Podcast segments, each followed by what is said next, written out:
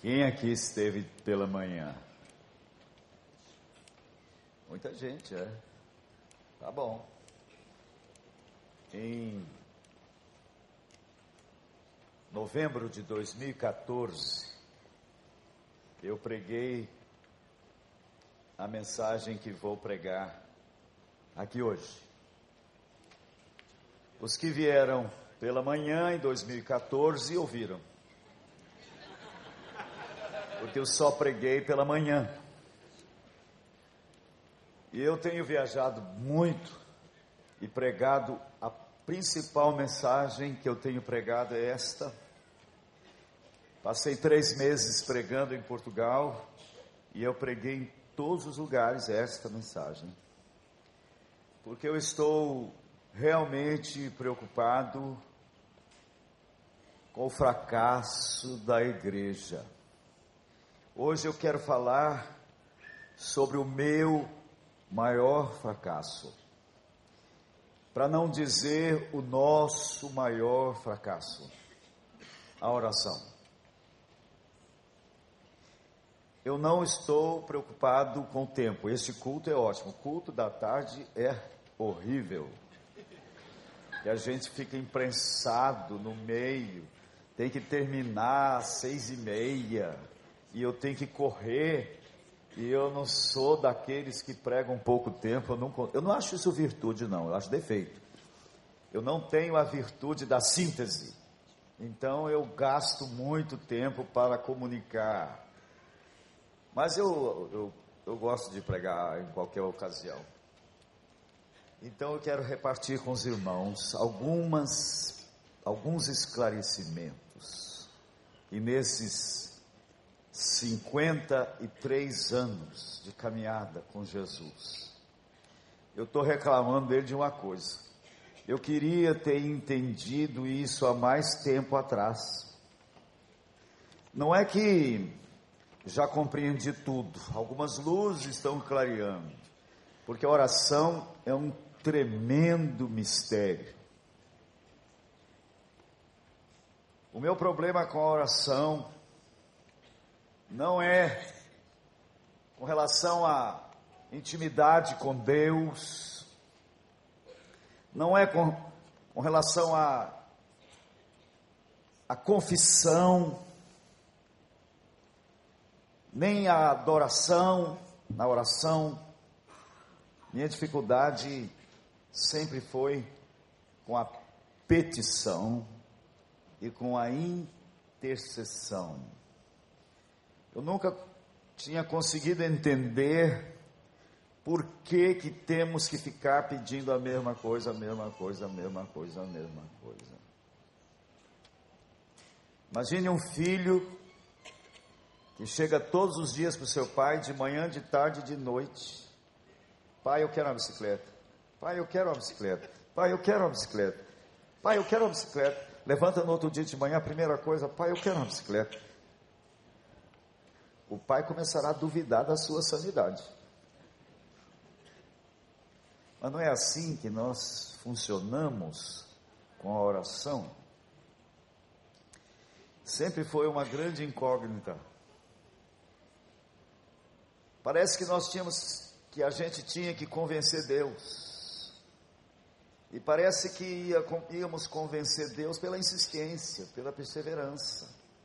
Alguns chegaram a usar a expressão que nós tínhamos que dobrar o braço de Deus. Fica estranho. Eu vou ler uma parábola, bem, bem conhecida, Lucas 18. Abra sua Bíblia, abra o seu celular. Bíblia mudou. Como eu disse pela manhã, eu ainda prefiro o barulho das folhas. Lucas 18, 1 a 8. Temos aqui alguma luz,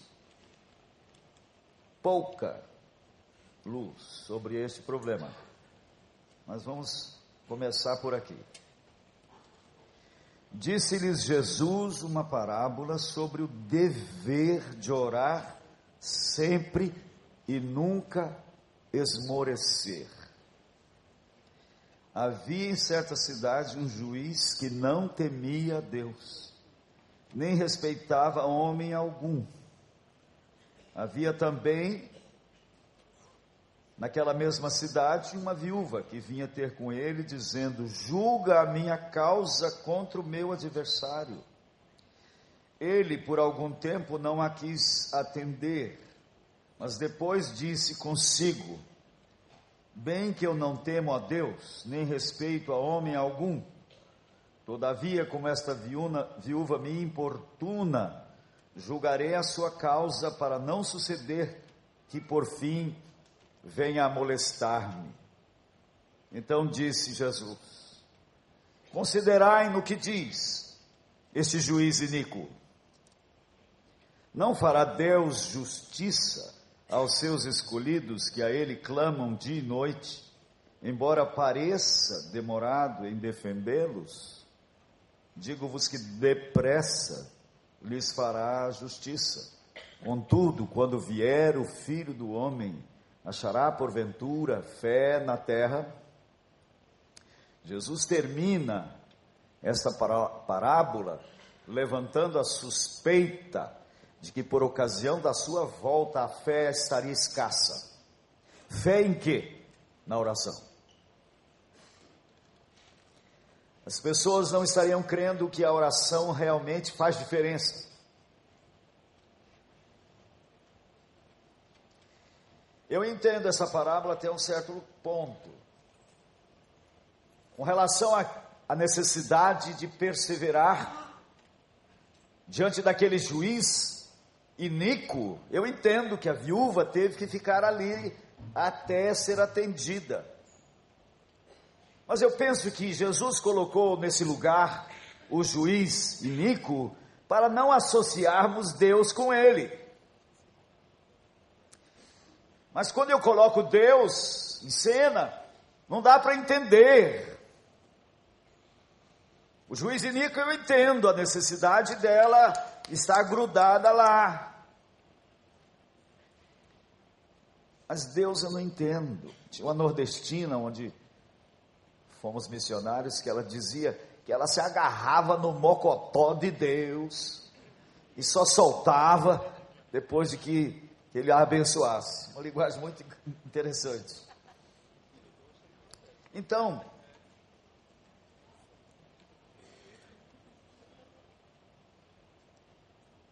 eu quero propor o seguinte: o justo viverá pela fé. Fé é certeza, segundo Hebreus 11. Tudo que não provém de fé é pecado. Tudo que não provém de certeza é pecado. O justo haverá de viver pela confiança.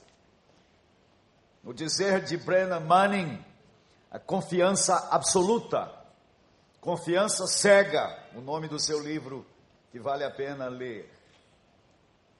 Justo viverá pela confiança. E a fé se expressa mais do que qualquer outra coisa através da oração. É na oração que nós vamos expressar confiança genuína. Não é no estudo bíblico. Não é no louvor, é na oração. E para, e para termos uma vida de oração eficaz, eu queria compartilhar com os irmãos de alguns esclarecimentos que o Senhor tem trazido ao meu coração nesta caminhada com Ele. Já vivemos muitos conflitos. Já tivemos muitas dúvidas. Já andei em muitos vales sombrios. Eu clamo a Jesus todo dia. O pão de cada dia me dá hoje, Jesus. Mas quando eu peço isso, eu não estou pedindo alimento para o meu estômago. Eu estou pedindo o pão vivo, que alimenta a minha fé. Jesus, o Senhor que é o autor, o Senhor também é o preservador e o consumador da fé. E eu preciso deste maná, porque o Senhor disse que o Senhor é o maná que eu tenho que colher. Alimenta a minha fé, está tão frágil. Fortalece-me, Senhor. Então eu queria começar com uma pergunta. Por que oramos tão pouco?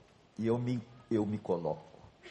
Minha esposa, toda a nossa vida, ela sempre me chamou para oração. E eu sempre orava assim com a mão na maçaneta. Já orava dizendo assim: Senhor, tu sabes. E já estou indo. E eu me achava até ótimo.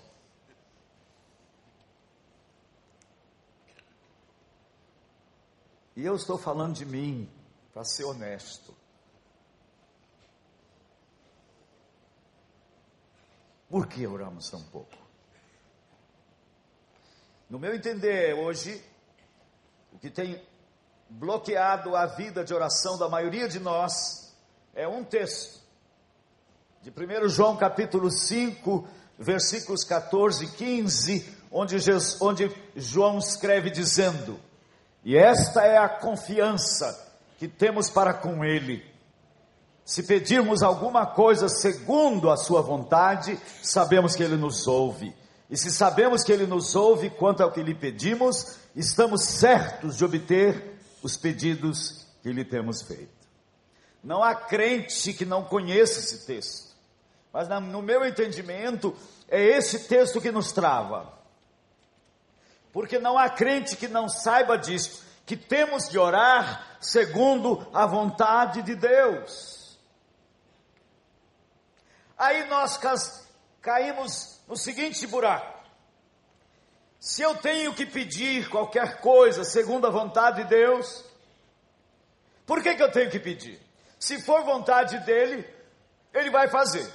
Se não for vontade dele, ele não vai fazer. Que diferença faz orar?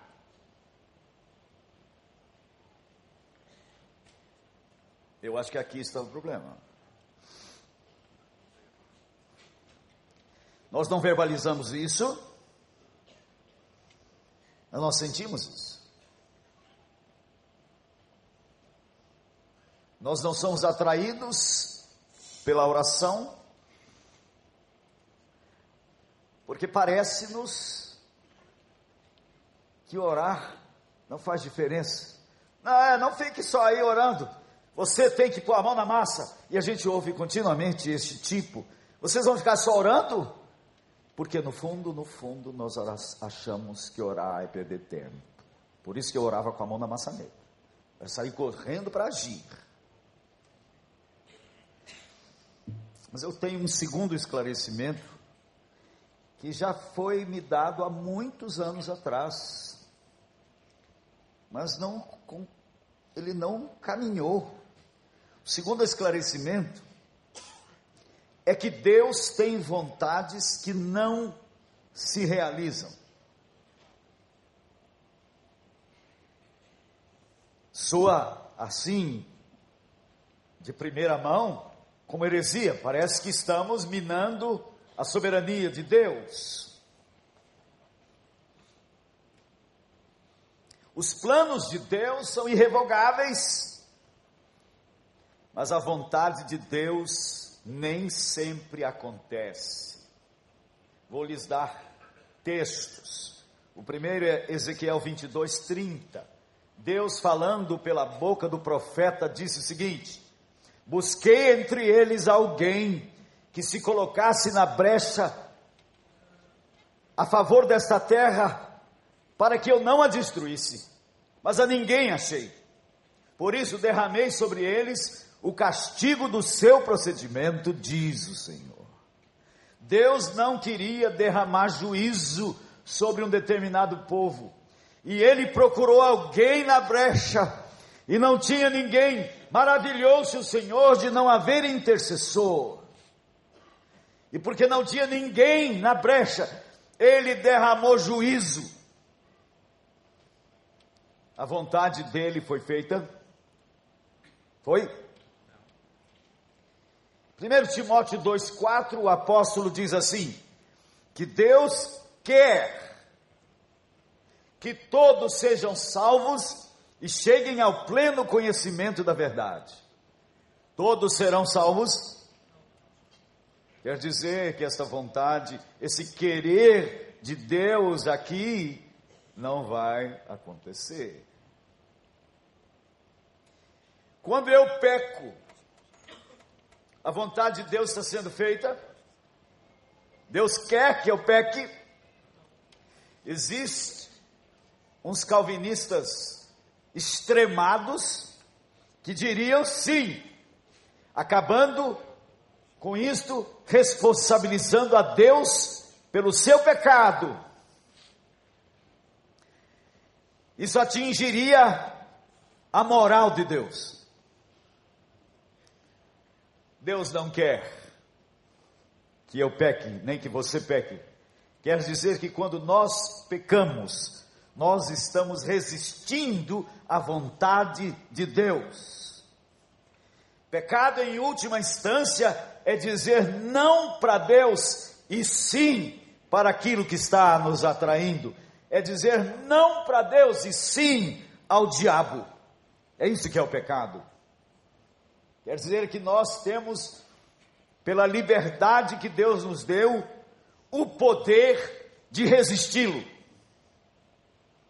de dizer-lhe não, quando nós pecamos. Você e eu pecamos.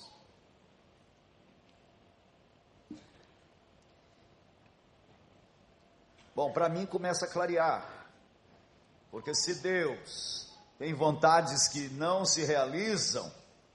O terceiro esclarecimento é que oração é um trabalho de parceria com Deus para trazermos Sua vontade à realidade. A oração toma uma nova dimensão. Deus decidiu fazer-nos parceiros dele para trazermos Sua vontade à realidade. Eu tenho alguns textos chaves aqui. O primeiro é Êxodo 17, versículos 8 a 13, em que Moisés manda Arão e Ur subir, ou melhor, manda, vamos ver, vamos o texto. Êxodo 17, 8. Então veio Amaleque e pelejou contra Israel em Refidim. Com isso ordenou Moisés a Josué: Escolhe nos homens e saia e peleja contra Amaleque. Amanhã estarei eu no cume do outeiro e o bordão de Deus estará na minha mão. Fez Josué como Moisés lhe dissera e pelejou contra Amaleque. Moisés, porém, Arão e Ur subiram ao cimo do outeiro. E quando Moisés levantava a mão, Israel prevalecia. Quando, porém, ele abaixava a mão, prevalecia Amaleque. Ora, as mãos de Moisés eram pesadas, por isso tomaram uma pedra e a puseram por baixo dele, e ele nela se assentou. Arão e Ur sustentavam-lhe as mãos, um de um lado e o outro do outro. Assim lhe ficaram as mãos firmes até ao pôr do sol, e Josué esbaratou Amaleque e ao seu povo ao fio da espada.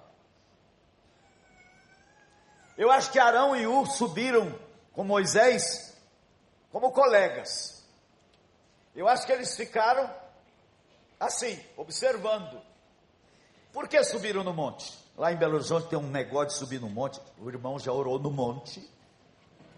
Parece que tem uma espiritualidade maior de orar no monte. É cheio de misticismo naquela cidade. lá em Belo Horizonte, perto da oitava presbiteriana do pastor Jeremias, tem um monte lá que vive assim de crente, orando. E no meio daquela crentalhada orando, vendedor de pipoca, olha a pipoca, amendoim, vamos lá. Uma grande confusão. Por que, que Jesus subiu no monte para orar? Era para ficar sozinho. Não tem nada de estar mais geograficamente mais perto, obviamente. E por que Moisés subiu aqui neste monte? É porque de lá eles avistavam a luta no vale.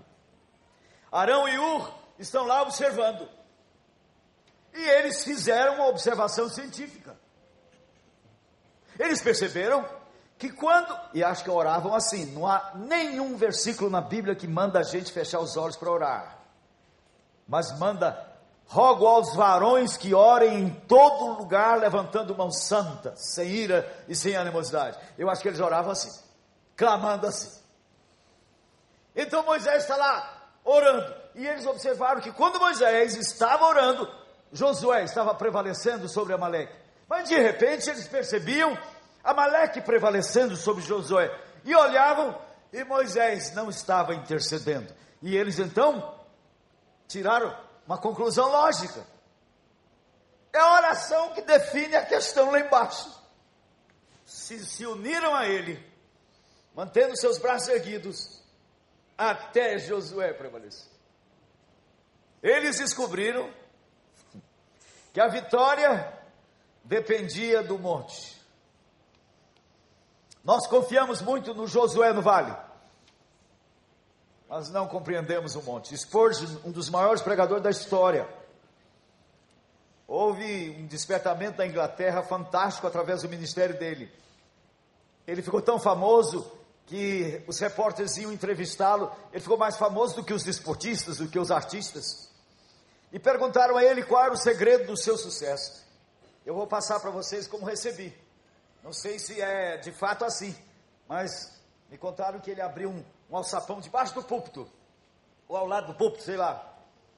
Lá embaixo tinha uma sala com 300 pessoas orando enquanto ele pregava. Ele era o Josué no vale, lutando com teologia forte, com Bíblia, lutando com argumentos sólidos. Mas aqueles lá embaixo estavam clamando para que a vitória chegasse. Queridos, isso começa a fazer sentido para mim. Olha só o que Jesus orou. Olha que estranho. Venha o teu reino e seja feita a tua vontade. O que, que nós estamos pedindo? Presta atenção. Venha o teu reino e faça aquilo que o Senhor quer fazer. Eu acho isso muito estranho. Nós temos que pedir para Deus fazer o que Ele quer fazer. Porque, mesmo querendo fazer, poderá não fazê-lo. Jesus diz que nós deveríamos, então, pedir para Ele fazer aquilo que Ele quer fazer. Não é estranho? Rogai ao Senhor da seara que envie obreiros para a sua seara. Ouçam bem, a seara é dele, mas nós temos que rogar para ele mandar os obreiros. Poderíamos pensar, ele é o maior interessado nisso e que ele deve mandar, ué. No final, nós não clamamos por isso porque acreditamos que não é necessário, que se for vontade dele, ele vai mandar. Mas Jesus nos instruiu a clamar, a pedir que ele mande os obreiros, porque mesmo sendo vontade dele, poderá não mandá-los. Mistério? Um baita mistério. Agora olha que texto incrível Daniel. Não precisa ler não, porque é grande. No capítulo 9, é, é importante lembrar que Daniel foi um dos que foram para o cativeiro na Babilônia. Quando a gente fala de cativeiro, todo mundo pensa no Egito. Mas o Egito, como pregamos pela manhã, foi o útero onde Israel foi formado.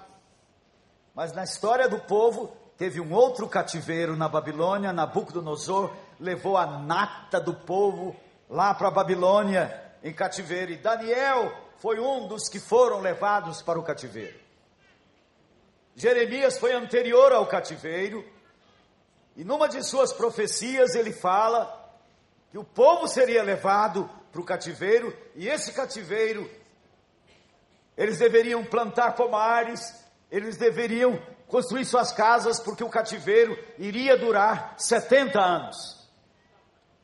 Veio, não sei quanto tempo depois, Nabucodonosor e levou a nata, os jovens brilhantes, levou todo mundo para o cativeiro. Lá no cativeiro, cai nas mãos de Daniel o rolo. Eles não tinham Bíblia assim. Os rolos ficavam guardados, muito bem guardados.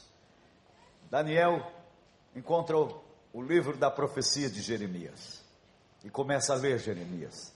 E ele descobre a profecia dos 70 anos ele descobre que Deus havia dito que o povo ficaria 70 anos no cativeiro. E ele faz as contas e os 70 anos já passaram. Eles continuam no cativeiro. E ele começa a orar. Confessa os pecados do povo, confessa os seus pecados e começa a clamar.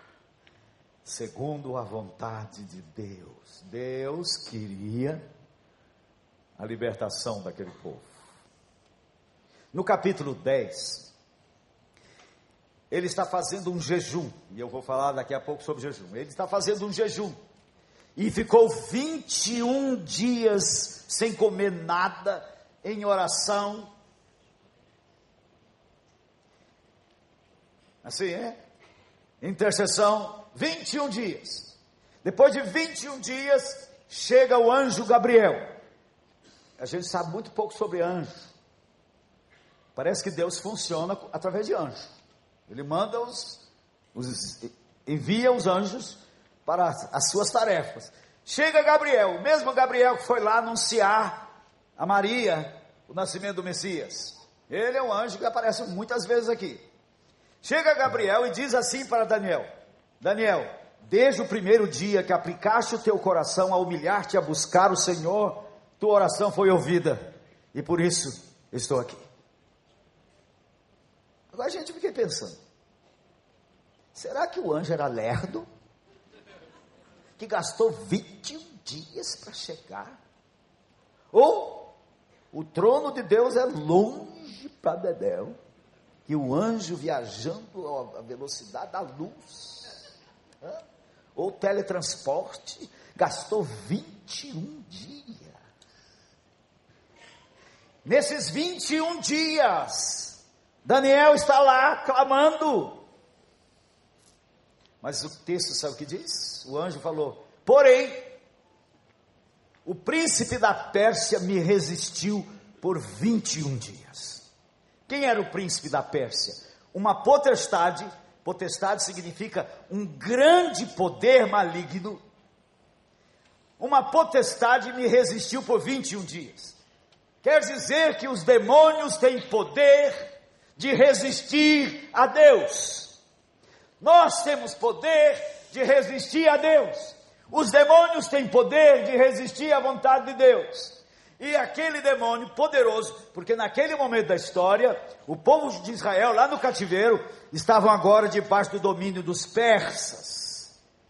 O príncipe do reino da Pérsia era uma potestade que dominava sobre o governo da Pérsia. E ele diz: O príncipe da Pérsia me resistiu por 21 dias. Porém, Miguel, quem era Miguel? O príncipe de Israel. Porém, Miguel, um dos primeiros príncipes, veio ajudar-me e eu obtive vitória sobre os reis da Pérsia e aqui estou. Isso é, eu acho que esse negócio é impressionante. O apóstolo Paulo disse o quê? Que a nossa luta não é contra a gente, Não era contra o rei da Pérsia. É contra poderes espirituais que nos circundam. A Bíblia deixa claro que existem forças malignas ao nosso redor. A ponto de Pedro escrever que o diabo, nosso adversário, anda em derredor como um leão. Nós cremos nisso? Dizemos que cremos. Imagine se hoje à tarde você ligou a televisão e aparecesse povo do recreio. Ali nas proximidades da igreja Batista do Recreio tem um leão terrível, escapou do zoológico. É um comedor de gente. Não tinha ninguém nesse culto agora. Queria ninguém. Nós não prestamos atenção. A Bíblia diz que temos um adversário que quer nos destruir. Ao nosso derredor existem poderes malignos.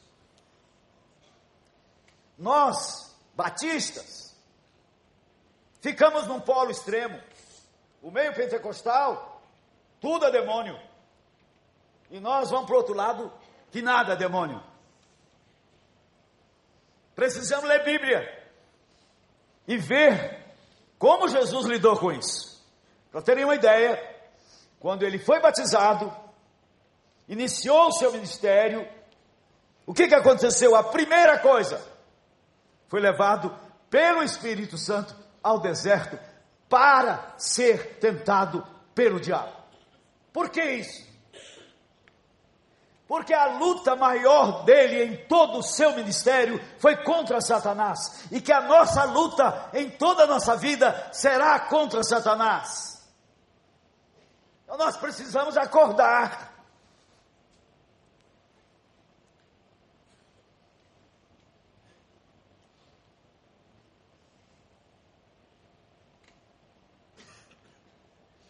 Eu tinha desistido do meu filho mais velho. Nós fomos um casal muito legal, eu acho. Eu e minha mulher. Nos amamos de paixão. Continuamos apaixonados. Eu acho que eu fui um pai regular. Bem bom, acho que. Mas na minha cabeça, eu achava que a conversão dos filhos seria automática, vivendo na igreja, convivência, Tínhamos culto doméstico todos os dias em casa. Contávamos histórias bíblicas, tinha um cultinho atraente, não era aquele culto do passado que um velho lia um texto do Velho Testamento, que ninguém entendia nada, e os meninos tinham que ficar lá quietos. Não, nosso culto era uma bagunça. Era divertidíssimo, nossos cultos.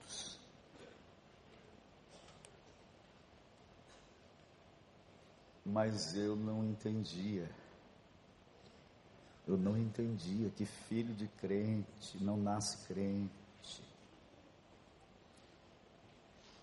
Os nossos filhos caminham na nossa fé dos nossos pais. Como o povo de Israel saiu do Egito, passaram pelo Mar Vermelho, passaram por experiências incríveis. 40 anos no deserto, eles contavam todos os dias para os filhos: Meus filhos, nós passamos, eram colunas, eram paredes de água. Nós passamos. Foi um negócio fantástico. E aqueles filhos ouviram isso 40 anos. E aquelas histórias foram ficando desbotadas, porque não era a experiência deles. Era a experiência do papai, da mamãe. Aí eles chegam diante do Jordão. E ali atravessam o Jordão. Agora, essa geração que nasceu no deserto, teve uma experiência profunda com Deus. Não estavam mais agora firmados nas histórias de seus pais. Agora era a sua experiência com Deus. Eu não me lembro de ter orado pela conversão dos meus filhos. Eles foram batizados aí na adolescência. O meu filho mais velho, que eu tinha, disse que eu me, tinha desistido dele, ele tocava na banda. Ele é pianista, foi fazer música lá na Unicamp. Ele foi fazer música e filosofia. Saiu de casa, foi para Campinas, uma universidade maravilhosa. em Campinas. E jogou Deus para o espaço.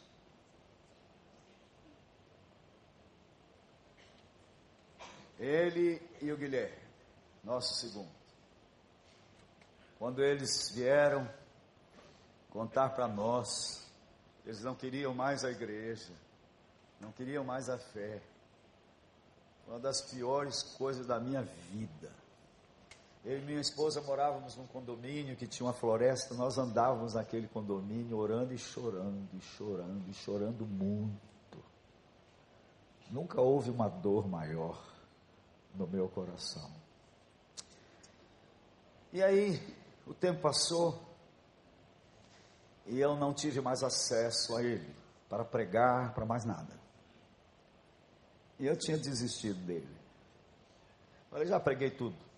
Agora, seja o que Deus quiser.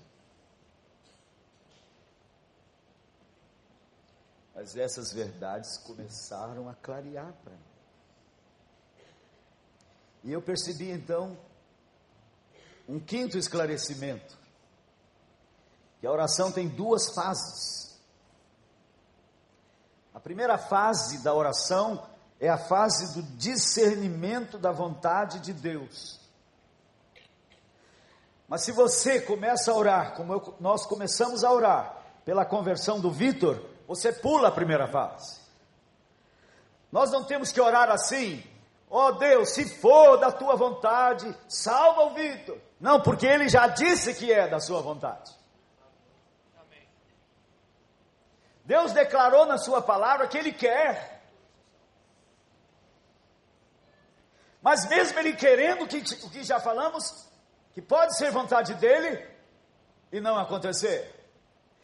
Agora ele me chama para ser parceiro dele, para trazer a vontade dele para a vida dos meus filhos que não se converteram. E nós começamos. Começamos a lutar há três anos atrás, a orar o Pai Nosso. Oramos todos os dias o Pai Nosso. E quando chegamos ali naquela parte, vem o teu reino, não é o reino milenar que vem lá no futuro, venha o teu governo sobre a vida do Vitor e seja feita a tua vontade. Faça o que o Senhor quer fazer para que ele seja salvo e chegue ao pleno conhecimento da verdade.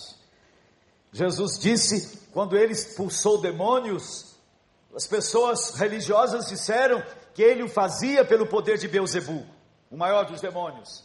E ele disse que se isso acontecesse assim, o diabo estaria dividido. Aí ele fala o seguinte: o valente, que é Satanás, tem o seu tesouro, que são as pessoas, prisioneiras dele. As pessoas não convertidas estão aprisionadas por Satanás. Meu filho está aprisionado por Satanás. Ele diz, e Jesus diz assim: porém, um mais valente, falando dele, pode entrar na casa daquele valente, amarrar aquele valente e saquear-lhe os bens.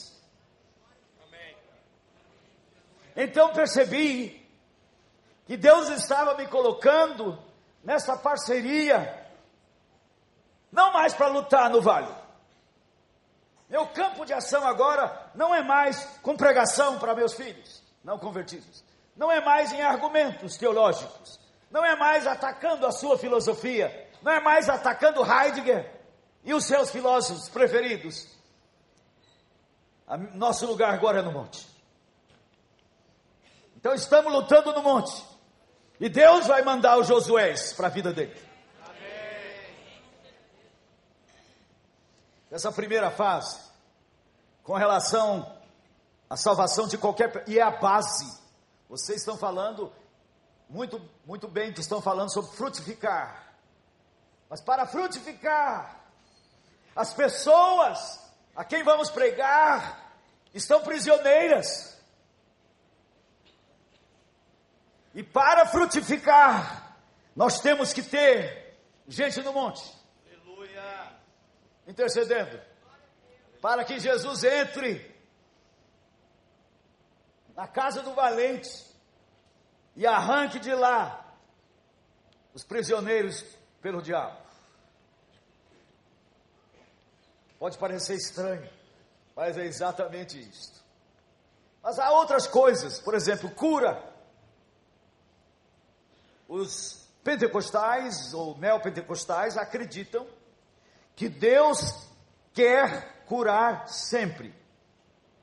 Não há nenhuma declaração na Bíblia como há essa declaração de que Deus quer que todos sejam salvos. Não há nenhuma declaração que Deus quer que todos sejam curados. Jesus chega no tanque de Betesda, tem lá uma multidão de cegos, coxos e aleijados, ele chega ali e cura um, e deixa o resto lá do jeito que estava. Vocês creem que Deus cura hoje de forma sobrenatural? Mas Ele cura sempre? Não.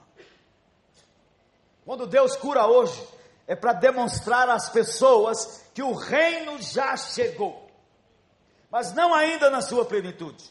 Quando o reino chegar na sua plenitude, o leão vai comer palha como boi, a criança vai brincar na toca da serpente. Quando o leão estiver comendo palha como boi e não comendo boi, aí eu posso dizer a, a, a doença acabou.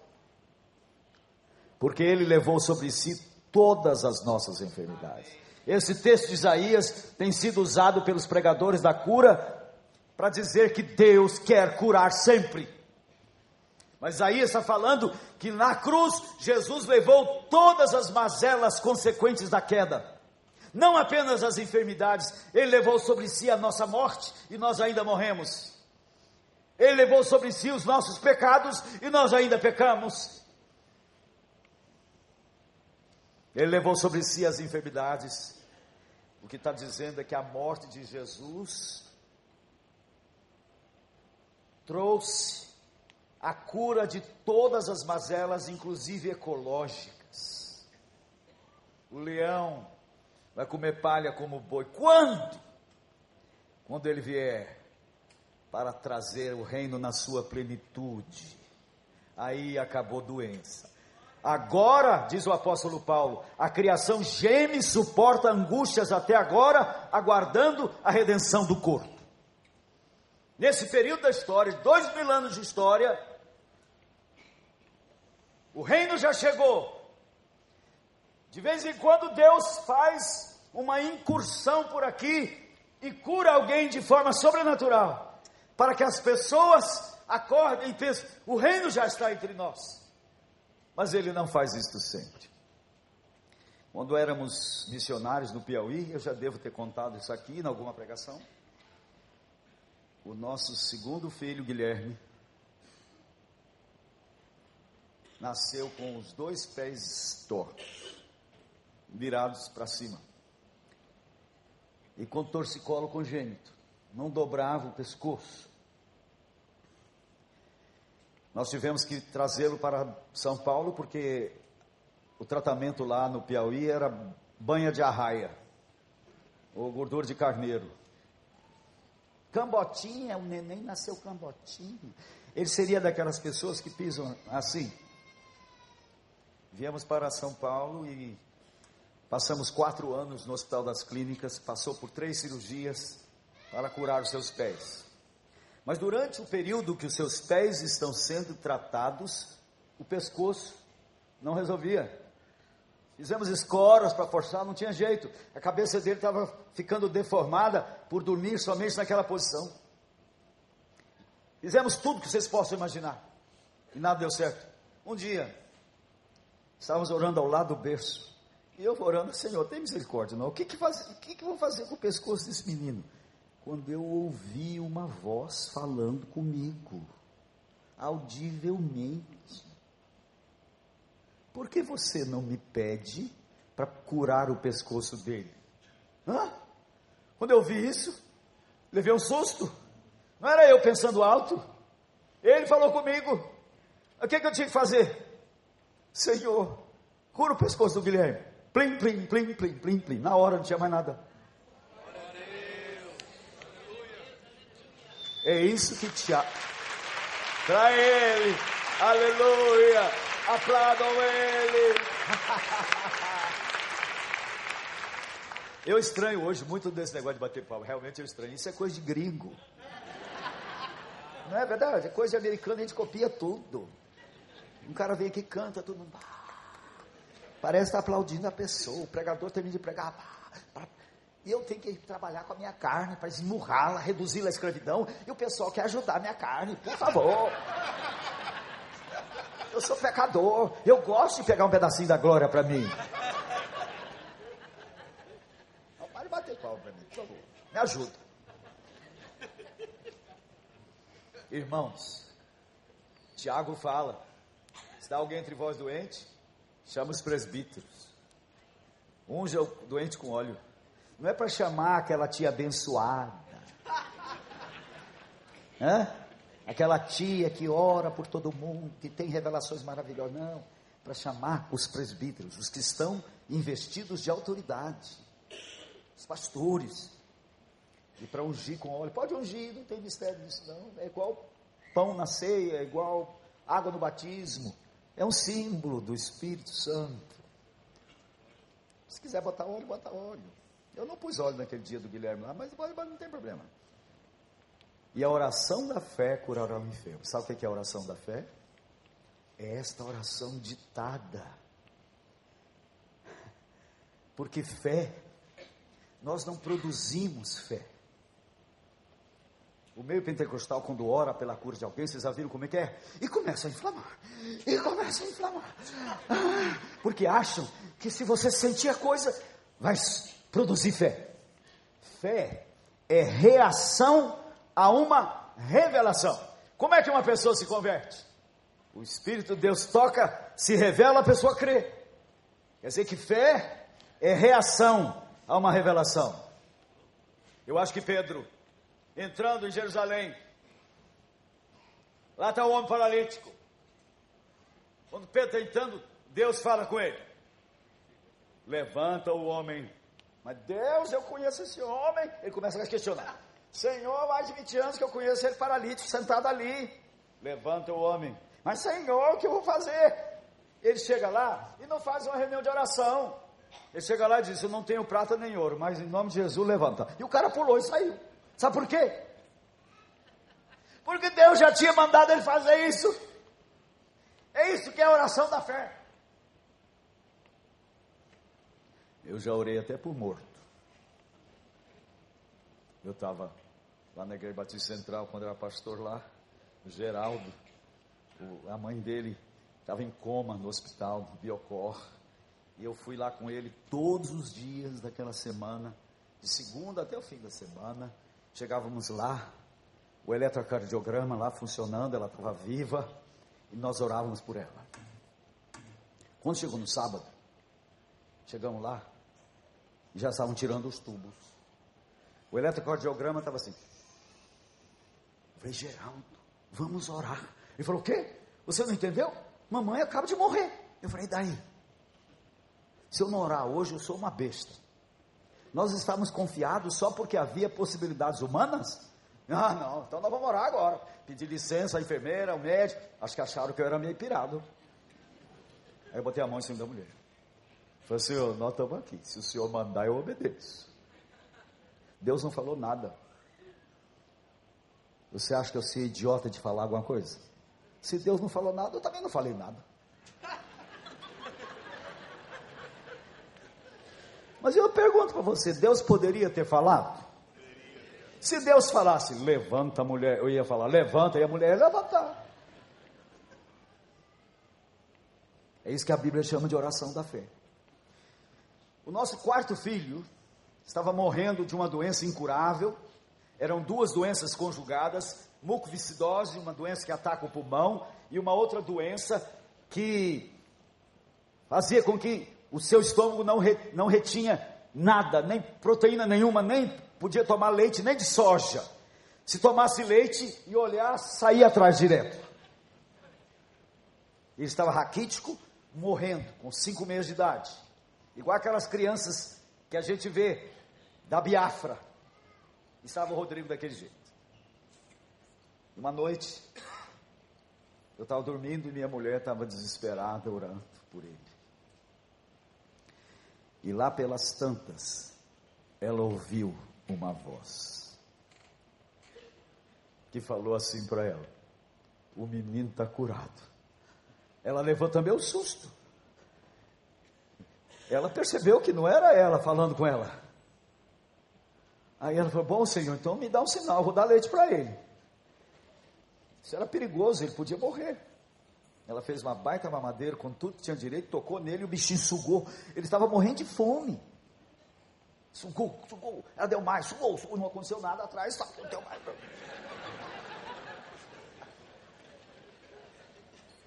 Nós tínhamos que ir de tanto em, tempo, em tanto tempo no Hospital das Clínicas, porque tinha uma médica especial que acompanhava cada caso. Tinha uma médica que acompanhava o caso do Rodrigo. Quando voltamos lá, daí alguns dias, ela olhou para o Rodrigo e disse: Nossa, mas esse menino está ótimo. O que, que a senhora está fazendo? Ah, eu estou dando leite para ele. A senhora é louca! A senhora podia ter matado seu filho. Aí eu falei, então o que é que eu faço? Continua, vai, continua. É o maior que tem lá em casa e não pode faltar leite para ele na geladeira.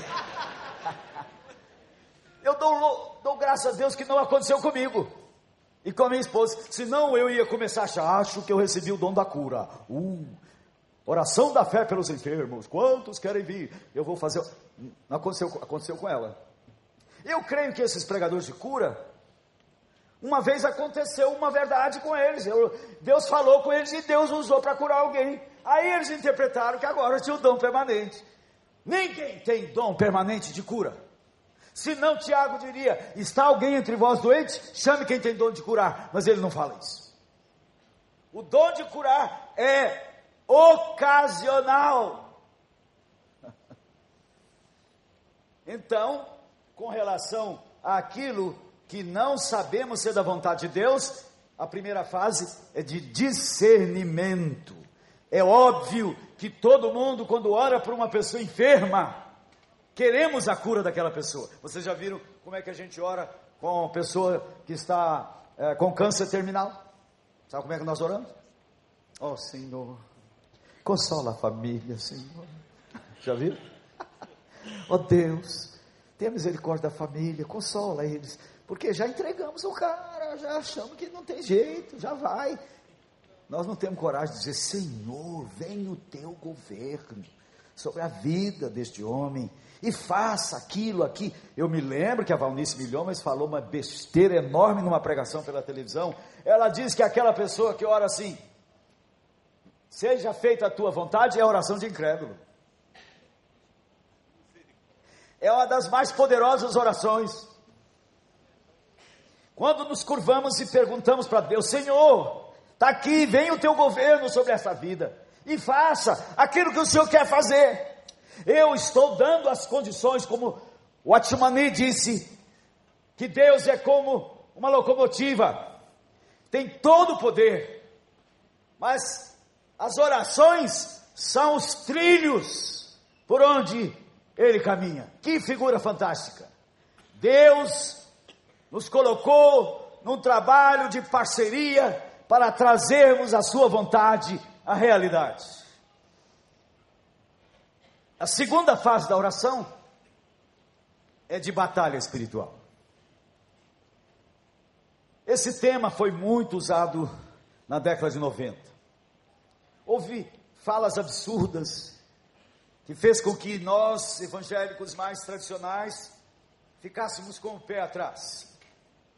Mas o fato é que existe essa batalha.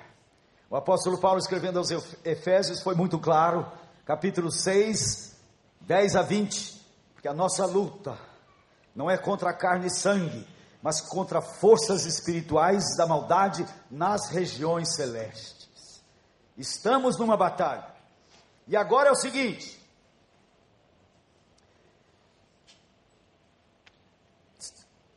depois do discernimento, como eu falei, orar pela salvação de alguém, você já sabe que Deus já falou. Mas quando você começa a orar por uma coisa que você não sabe que é a vontade de Deus, você está querendo muito mudar para a Flórida. Você não pode mudar para a Flórida. Porque você tem que saber se é da vontade do Senhor. Então você começa a orar para Deus dar discernimento. E não fique querendo arranjar, arranjar as coisas para dizer que. Tá? A paz é o hábito. Tudo que não provém de fé é pecado. Você não e fé é certeza. Quando você começa a buscar discernimento para discernir a vontade de Deus, você tem que olhar esses referenciais. Na multidão dos conselheiros está a sabedoria, buscar pessoas para ouvi-las. E como se é do Senhor, começa a crescer uma segurança no seu coração, uma alegria nova vai enchendo e chega a um ponto que você tem segurança. Mas pode não acontecer, por que, que eu falei? Que embora seja a vontade de Deus, poderá haver resistência. Então a segunda fase da oração é luta espiritual. É no monte da intercessão.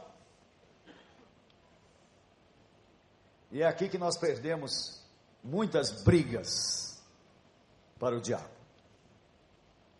E eu vou entrar no quinto esclarecimento, que são as condições para que nossas orações sejam atendidas, nossos pedidos sejam atendidos. Mas antes, quero contar uma coisa. Eu estava pregando exatamente isso aqui numa reunião de pastores da Convenção Batista Nacional, Convenção Batista da Renovação.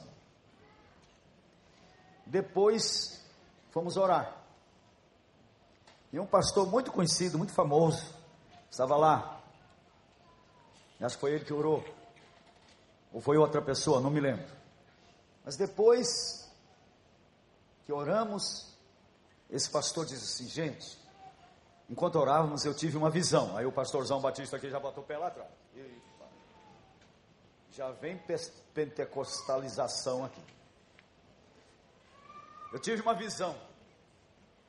Ele falou: Eu tive uma visão de que havia uma cortina de demônios impedindo a luz chegar nas pessoas. Mas quando começamos a orar, essa cortina começou a ser esgarçada e a luz começou a atravessar e chegar nas pessoas. Caramba, é isso mesmo. O Deus deste século cegou o entendimento dos incrédulos para que não lhes resplandeça a luz do Evangelho. As pessoas estão debaixo dessa cortina, e é a oração que rompe isso. Não é a pregação. Eu sempre li no passado que o diabo zomba das nossas pregações, que o diabo zomba dos nossos estudos bíblicos, mas o diabo treme quando nós oramos. Eu nunca entendia isso. Agora comecei a entender, porque é a oração que faz a diferença.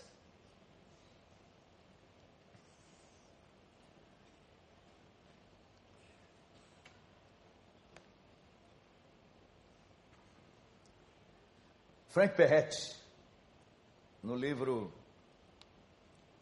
é, Mundo Tenebroso, ele sugere uma ideia interessante: que nossas orações fortalecem os anjos nessa peleja. Os anjos precisam dessa cobertura do povo de Deus.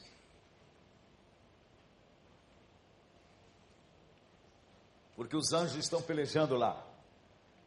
Daniel está orando, e os anjos estão lá lutando. Hã?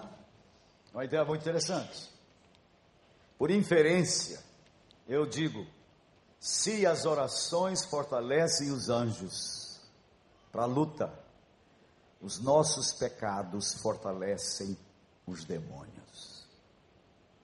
Nossos pecados o diabo se alimenta dos nossos pecados.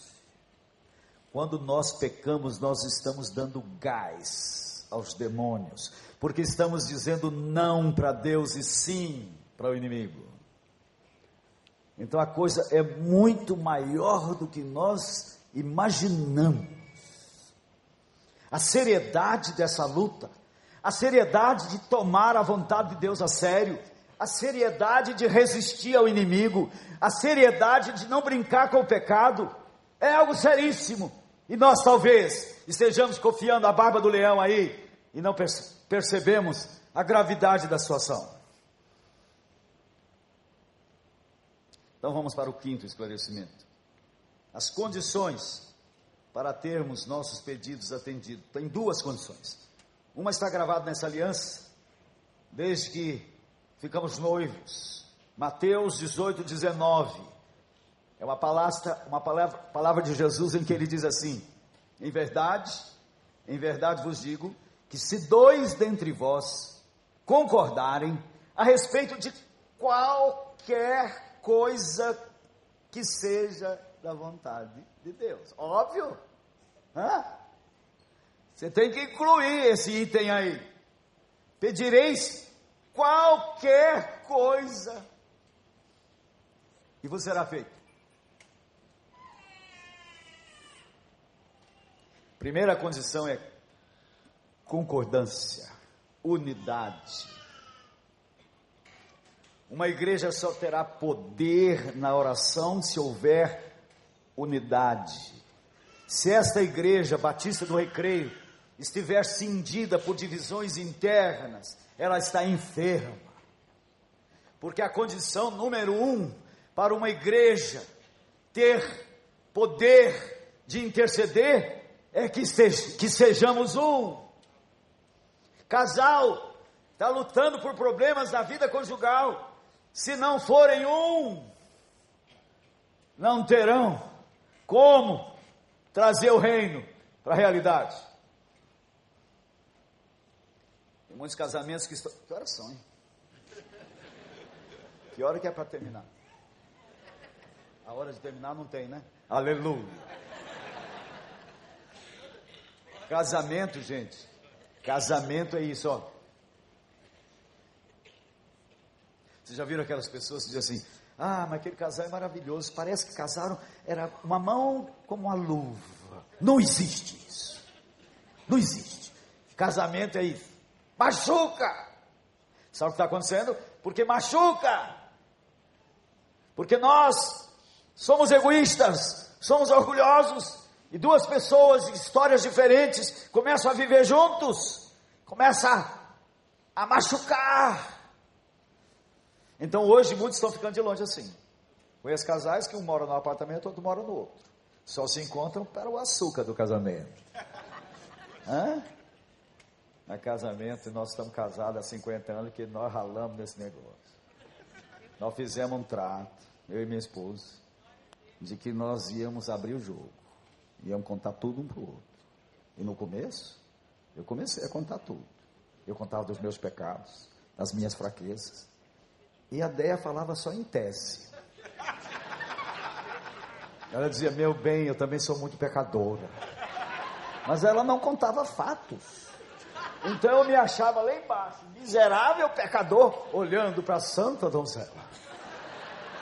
Até o dia que ela começou a contar os seus pecados. Fiquei feliz. Por quê? Porque descobri que éramos iguais. Que nesse relacionamento não tem melhor e pior, é tudo pior. Somos a mesma porcaria. E nós fizemos um trato de que não íamos deixar. Se há um segredo no nosso casamento, é este. Nós não íamos deixar o sol se pôr sobre a nossa ira. Casamento tem ira? Tem. Muitas vezes você quer jogar o outro pela janela. E nós vivemos isso, esses 50 anos. Não deixamos pendência.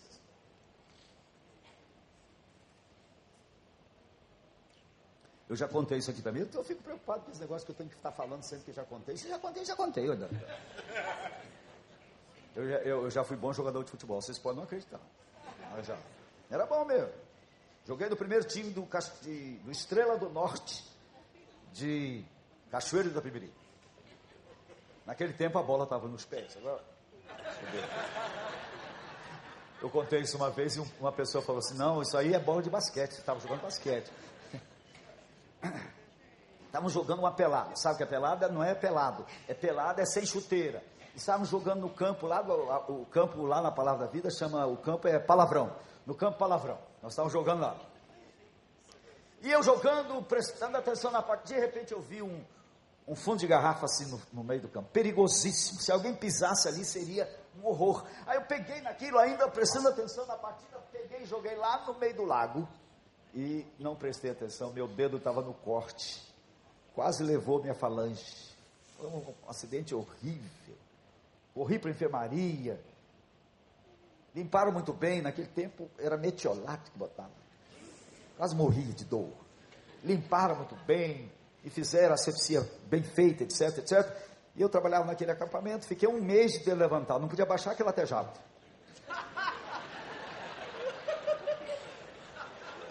Mas sarou. Sarou. Não dói mais. Se alguém quiser olhar, pode olhar depois. Ficou até uma marca engraçadinha aqui. Por que, que eu estou contando isso? É porque no meu casamento, nós já nos ferimos. Eu já machuquei minha esposa, ela a mim.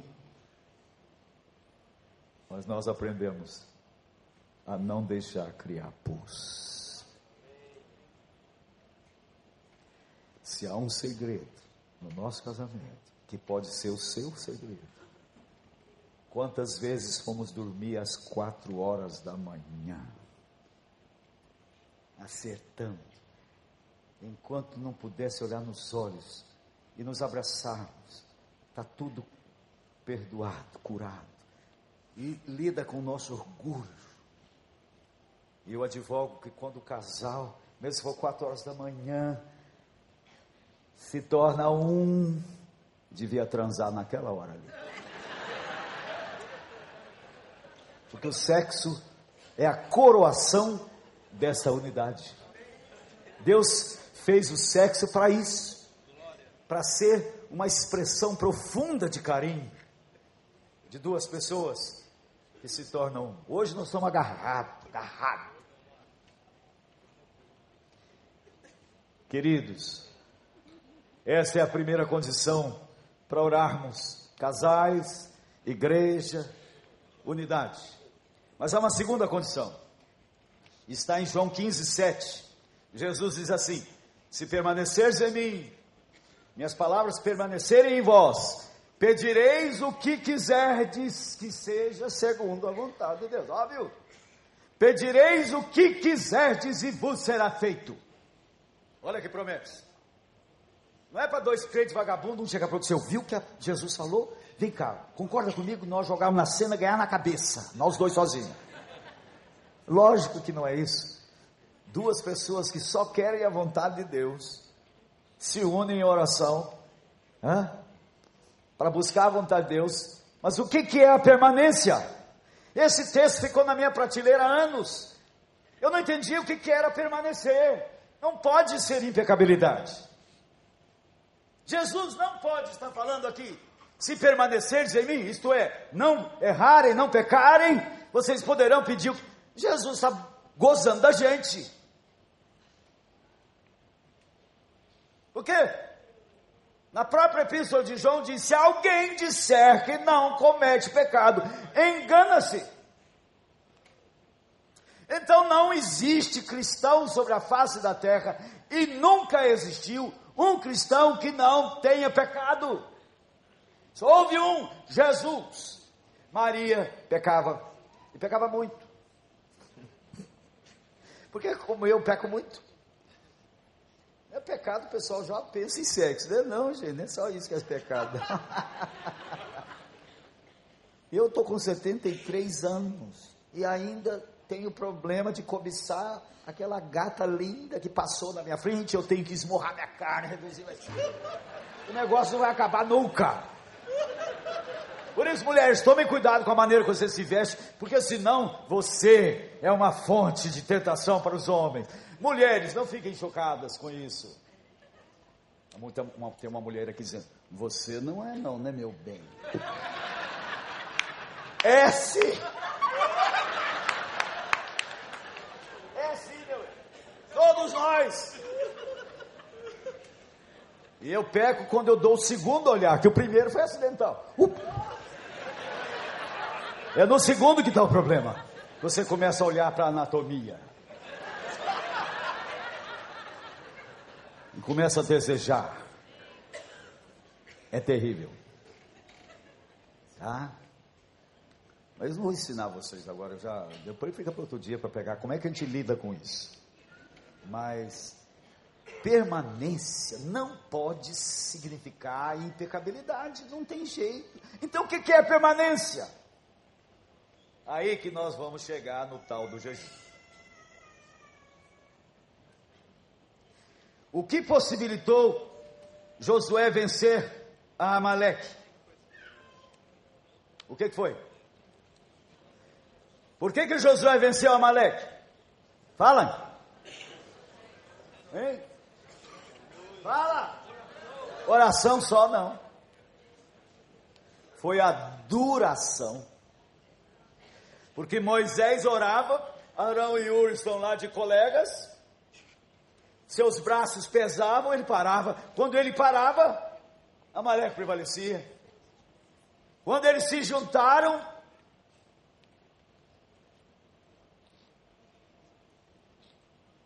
Ficar até o, porto, até o, até o final do dia.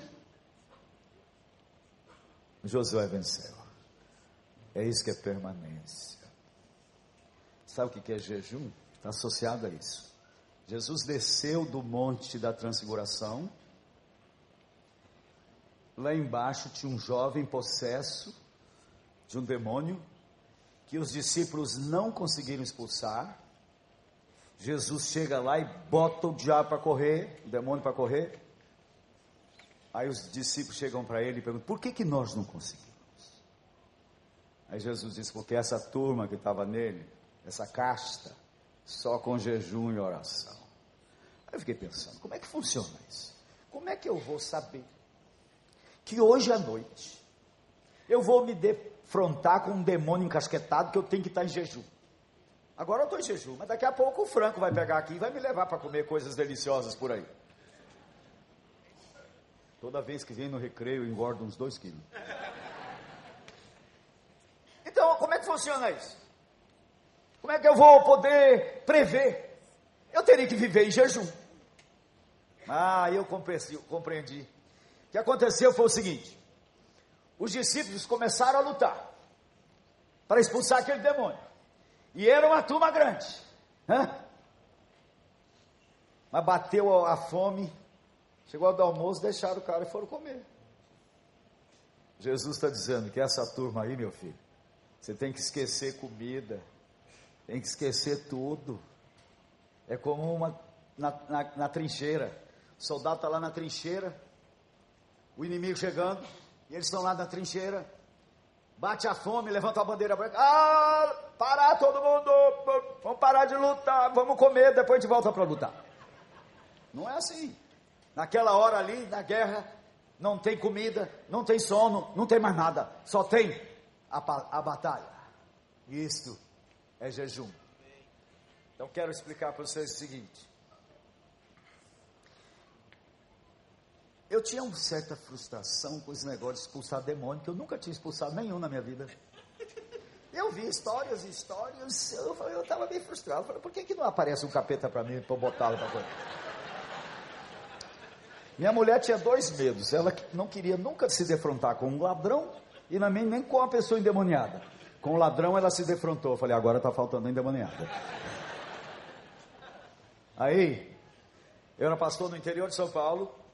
Eu viajei por época de finados e a igreja lá tinha a prática de pregar nos cemitérios. Eu fui fazer uma conferência não sei aonde, e quando eu voltei, eu soube que uma mulher ficou possessa lá no, no cemitério e botou a crentaiada tudo para correr. Aí eu falei, é hoje, é hoje. Aí peguei um irmão da igreja e fomos lá visitar a mulher. Morava em Clementina. Chegamos lá, era uma vila próxima da cidade. Cheguei lá, bati na porta. O senhor abriu.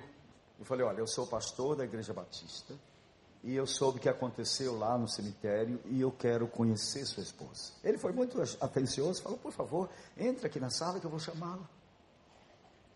Aí quando a mulher veio, olha, dizem que pregador não mente, mas exagera. Eu prometo que não vou exagerar. Foi assim mesmo. Ele trouxe a mulher e ela veio curvada assim, com semblante de sofrimento. Ela chegou assim, eu não tinha experiência nenhuma com isso. Aí eu botei a mão no ombro dela assim, pum, levou um choque. Aí uma voz começou a falar. Na terceira pessoa. Mas eu não quero sair dela. O que, que, é isso? E baixinho, e baixinho assim. E repetiu. Mas eu não quero sair dela. Aí eu falei, pois tem que sair já em nome de Jesus. Então, tchau. E saiu. Eu fiquei frustrado. Porque eu pensei que ia ser uma batalha. Mas é que aquele demônio era daqueles fajutos. Que tem castas. A Bíblia mostra que tem mais poder e menos poder. Aquele que Jesus expulsou, que o demônio chamava legião, legião era uma, uma, uma, um grupo de 100 soldados. Tinha mais de 100 demônios numa pessoa. Isso existe. Jesus ensinou isso. Então, o que, que é permanência? Eu nunca tinha jejuado na minha vida. E eu acho que até hoje ainda não jejuei direito. Jejum é permanecer de mãos erguidas.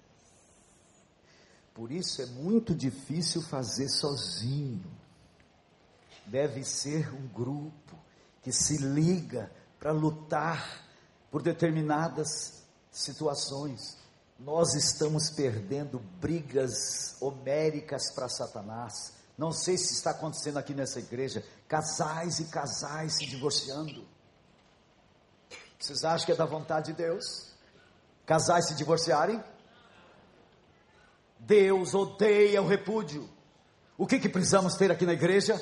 gente, de mãos erguidas, para trazer o reino, a vontade de Deus. Tem um casal na minha igreja, um casal fantástico, maravilhoso, estão se divorciando. E agora a ideia é entramos na, na batalha por eles. E eu quero incluir mais gente, porque o braço pesa.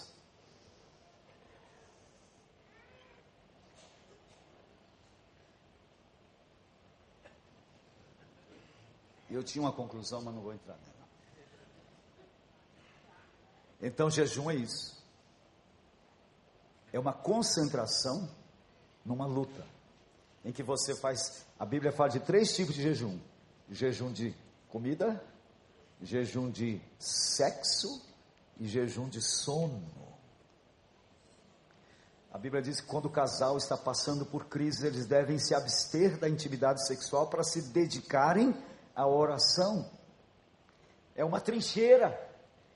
Não tem cabeça naquele momento para praticar intimidade sexual. E tem que se concentrar na peleja, porque o inimigo está atacando. Mas nós precisamos criar, em cada igreja, batalhões de intercessores. E eu quero perguntar: quantos aqui? Antes de eu perguntar, eu quero que você saiba o seguinte: se você se apresentar para esta batalha de oração, e na batalha de oração nós não estamos convencendo Deus, nós já sabemos o que Deus quer, Deus não quer a separação, então nós estamos orando para resistir o maligno, para pedir Jesus, intervenha ali, traga a luz do Senhor naqueles corações, para que eles enxerguem essa obra maligna. Então nós começamos a interceder e a batalhar por aquelas pessoas. E pode agora ficar certo que quando começamos a fazer isto, o diabo vai se levantar. Quando chegamos São João del Rei, eu tentei ajudar a igreja, que igreja maravilhosa. Quando cheguei lá, tinha dez membros, num prédio decadente, Dez membros brigados entre si. Uma igreja maravilhosa.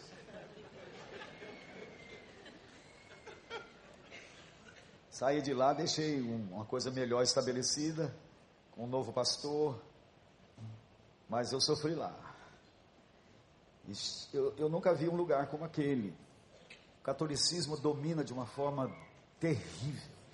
Eu comecei a ter raiva, a ter raiva daquela cidade, das pessoas.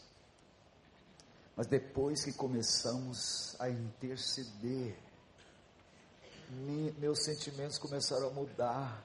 Eu comecei a sentir compaixão das pessoas.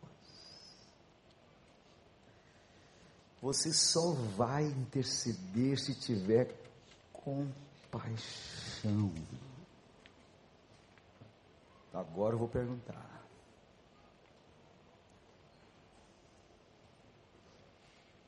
Você não tem que ser um crentaço para participar disso, não. Tá? Só quero saber se no seu coração nasceu o desejo de se juntar a outros, se unir para manter as mãos erguidas. Quantos querem participar desse exército de mãos erguidas? Fique de pé em nome de Jesus. Aleluia, aleluia, aleluia.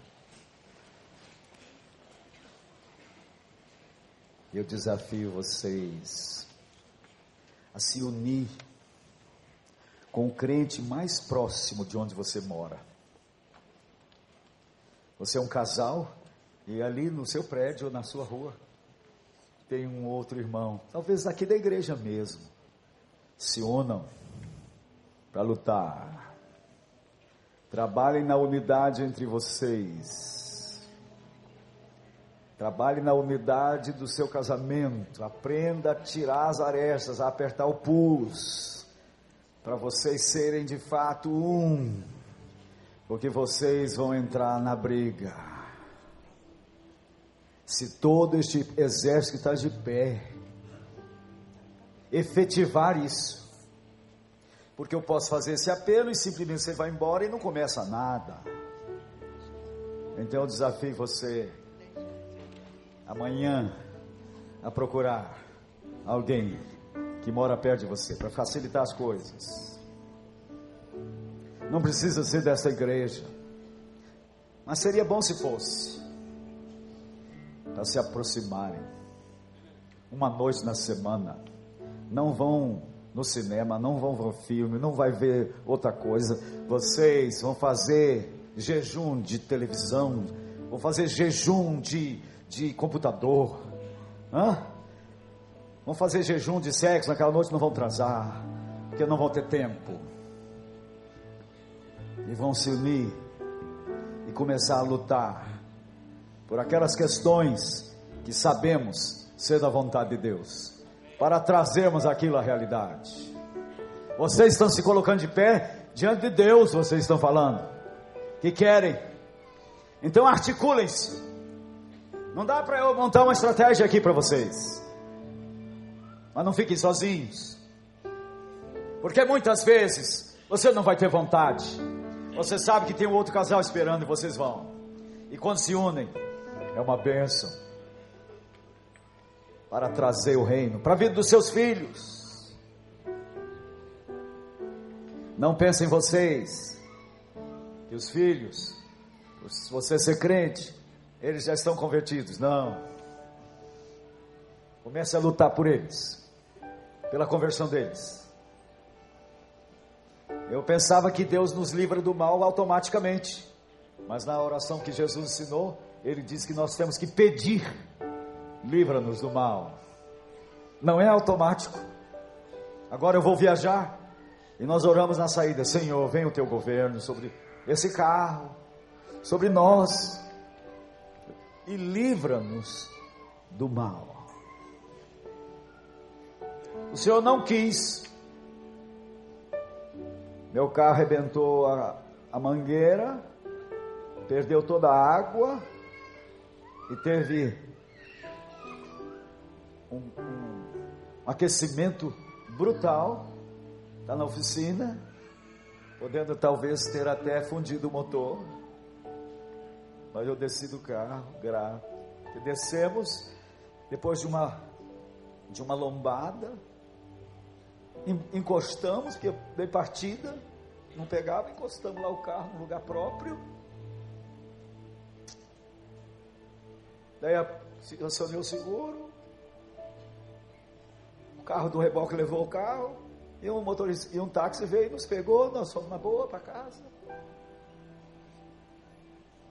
O Senhor nos livrou do mal. Quer dizer que romper a, a, a mangueira não era um mal. Ele diz: em tudo dá graças. Senhor, obrigado que rompeu a mangueira. Agora eu sou, o carro é do senhor, o senhor tem que arranjar uma grana aí para eu pagar esse negócio. Está com ele.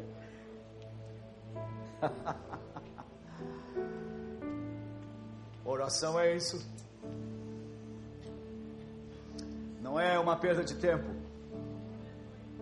É uma parceria. E Deus conta conosco. Amém? Amém? Então se articulem. Não fiquem sozinhos. Meus irmãos, a nossa igreja tem uma reunião de oração todo dia de sete e meia às oito da manhã. Terça-feira, nós temos uma reunião de consagração que vai de nove às onze. Todo dia. Toda terça, reunião de oração e toda terça, reunião de consagração de nove às onze.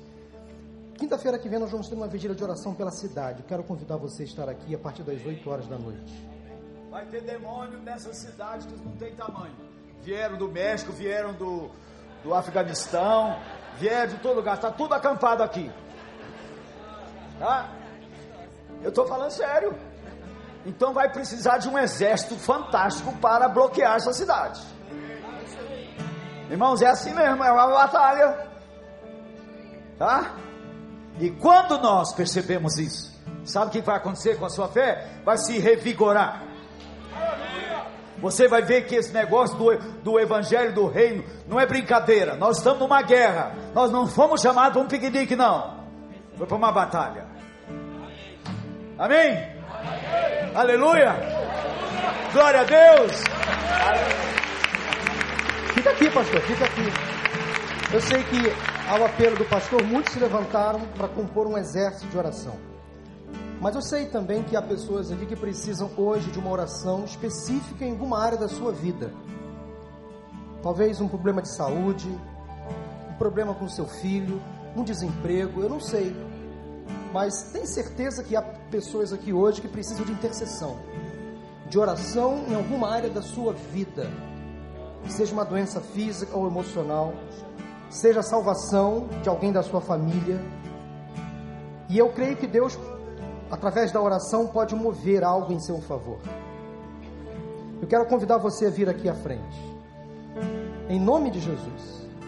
Caso você tenha uma necessidade específica de oração, de intercessão em alguma área da sua vida, algo que Deus falou com você nesta noite, neste lugar, pode vir aqui, pode se aproximar. Eu quero convidar o pastor Ivene para fazer esta oração. Poderia ser qualquer um de nós, mas eu quero que ele ore.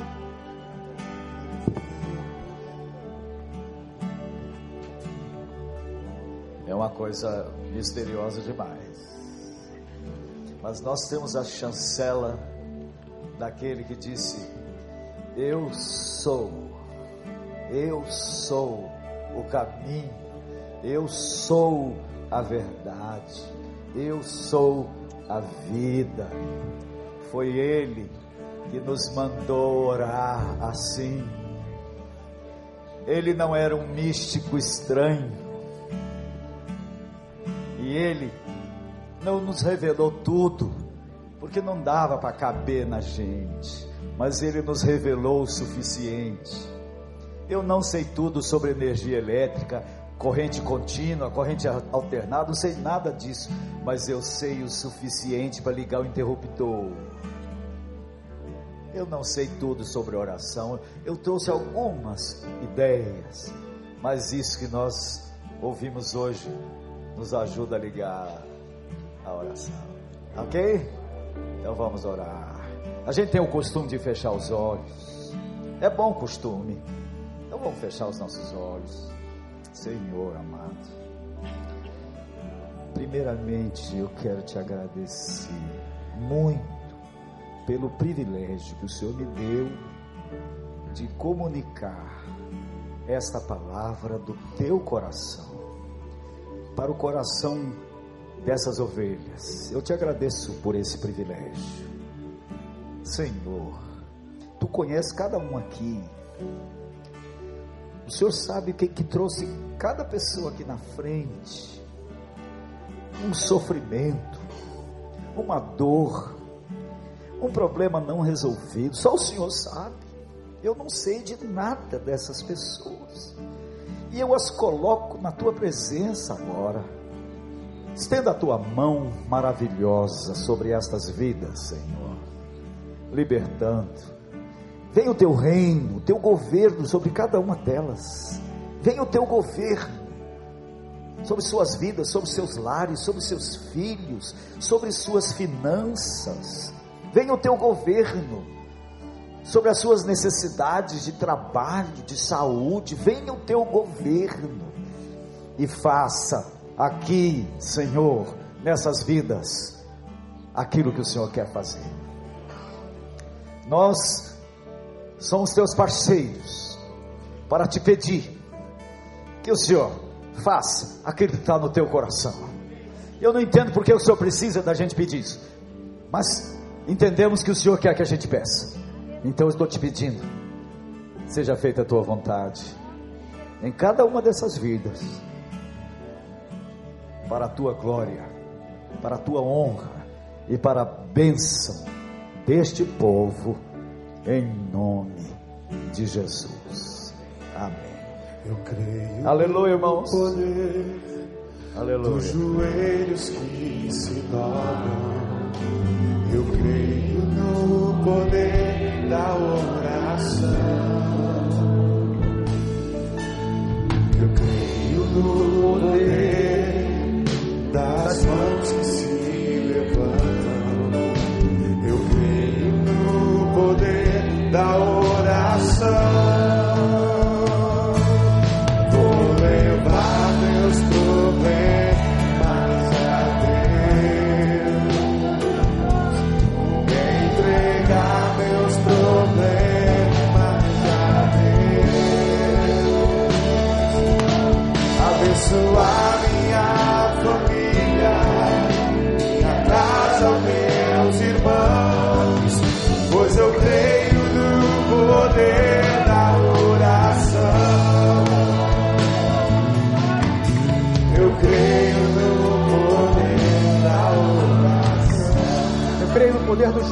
dobram.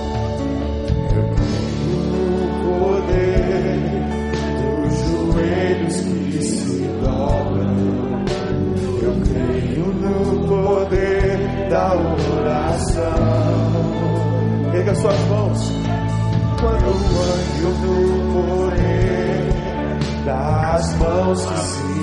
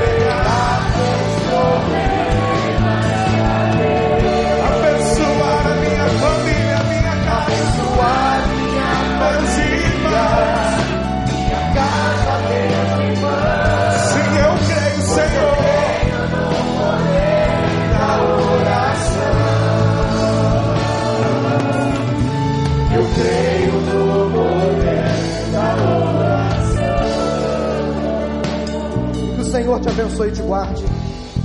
Que o Senhor faça resplandecer o seu rosto sobre ti e tenha misericórdia de ti. Que o Senhor sobre ti levante o seu rosto e te dê a paz. Boa semana em nome de Jesus.